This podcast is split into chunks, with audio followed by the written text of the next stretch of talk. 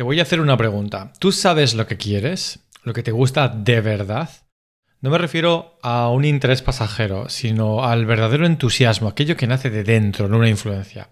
Muchas personas no sabrían qué responder. Y yo me incluyo en esas personas, a veces al menos, porque aunque sé perfectamente lo que quiero, bueno, perfectamente, tengo una idea de lo que quiero, a veces eh, pasa por alto. Antes de continuar, esto tiene todo que ver con identidad, así que forma parte de ese pilar, el pilar de la identidad.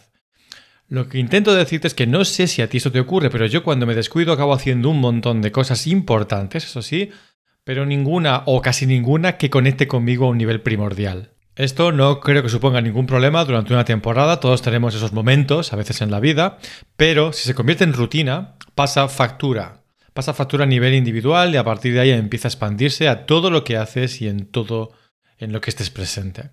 Si tú no sabes responder a la pregunta con la que he comenzado este episodio, que es ¿qué quieres?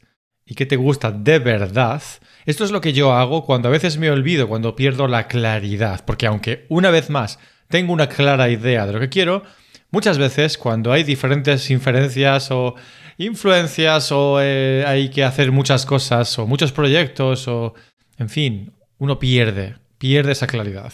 Esto es lo que yo hago para recuperarla. Y lo primero es obvio, es escribir en una pizarra, por ejemplo, o en un papel, da lo mismo, la pregunta, ¿qué quieres? Y ver si sigue respondiendo lo mismo que he respondido siempre. En mi caso, tengo un documento donde voy actualizándolo de vez en cuando y generalmente es lo mismo que desde hace años, aunque tiene nuevos detalles, que van cambiando, pero la idea principal, la dirección principal sigue siendo la misma. Ahora bien, si tú nunca has hecho este ejercicio, te enfrentas a un espacio en blanco. Así que esto puede ser muy, pero que muy intimidante. Si no sabes responder directamente, hay otra pregunta, ¿no? ¿Qué te atrae? Y aquí un poquito más sencillo, pero sigue siendo complicado porque no sabes muy bien qué poner. ¿Qué me atrae? Mm, atracción, ¿qué es atracción? Ok, ¿de qué sueles hablar? ¿No? Es otra manera de verlo, porque si algo te importa y te atrae de verdad, forma parte de tu consciente siempre. Así que es muy normal que hables en conversación sobre eso.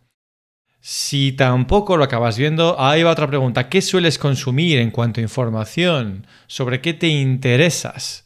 Pero claro, aquí se asume un interés por algo que no sea obvio, o televisión, o fútbol, que podría ser verdad, pero aquí me estoy refiriendo a algo un poco más propio de cada uno. Que no pasa nada si te gusta el fútbol, yo seguí el fútbol durante muchísimos años.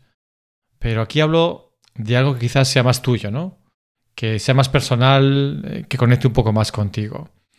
Pero en último caso, imagínate que ni siquiera así eres capaz de poner nada en ese papel o en la pizarra.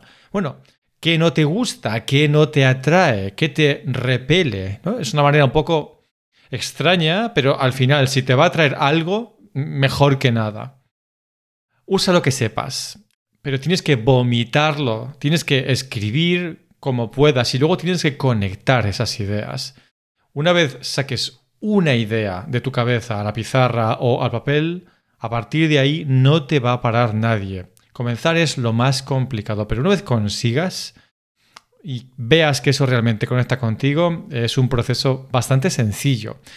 Una vez tengas algunas ideas, algunas frases, algunas palabras, debes de conectarlas. Yo uso Notion y Notion es como una especie de herramienta multiusos para escribir y es muy sencillo conectar una nota con otra nota y al final pues tienes una jerarquía. Eh, una estructura que te permite bueno, pues, eh, conectar ideas, eh, acciones, objetivos, reflexiones, lecturas, etc. Es gratuito.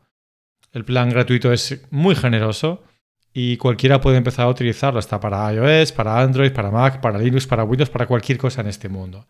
Así que te lo aconsejo. Y una vez tengas un montón de ideas vomitadas, tienes que empezar a ordenarlas, porque sabes lo que estás viendo. Estás viendo un puzzle, el puzzle de tu cabeza y es caótico y debes de buscar un orden porque ese orden existe. Y quizás, como siempre, estés pensando, ¿qué estás diciendo? Esto que suena demasiado raro, ¿verdad? Pero piénsalo. No puedes ir por la vida sin saber lo que de verdad quieres. Es muy complicado, para mí al menos, levantarme cada día sin saber a dónde quiero llegar, cuál es mi dirección, ¿verdad? Y este es un paso imprescindible. Aunque sea caótico, debes buscar un orden, debes de encontrar la claridad. Y quizás debas de probar cosas nuevas. Un ejemplo mío. Eh, me gusta, bueno, no sé si me gusta, intuyo que me gustaría mucho bucear y todavía no lo he probado. ¿Qué pasa si me gustase? Bueno, pues hago un montón de checks, ¿verdad? Es un deporte, es fuera de casa, conoceré otras personas, nunca lo he hecho. Es decir, eh, puede traer una gran variedad de, de, efectos positivos a mi vida. ¿Qué debo de hacer? Probarlo. Y ya está. Lanzar a probarlo. Si no me gusta, fuera. Debes de integrarlo en tu vida, aquello que encuentres tanto lo que sabes como lo que quieras probar, poco a poco, de forma realista. ¿Y qué pasa si te sientes mal? Yo soy una persona ocupada y probablemente tú también. Imagínate que jugar videojuegos es algo que a ti te atrae, como a mí, por ejemplo. Bueno, pues igual un cuarto de hora por aquí o un cuarto de hora por allá o una sesión de un par de horas establecida en un momento en el que realmente puedas, te puede traer una satisfacción que acabe propagándose e impulsando el resto de tu día. Es así de sencillo.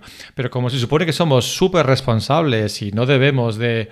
No tengo ni idea cómo explicarlo, pero no es profesional dedicar tiempo a un videojuego. Bueno, eso es una tontería, porque al final, como empezaba, acaba pasando factura.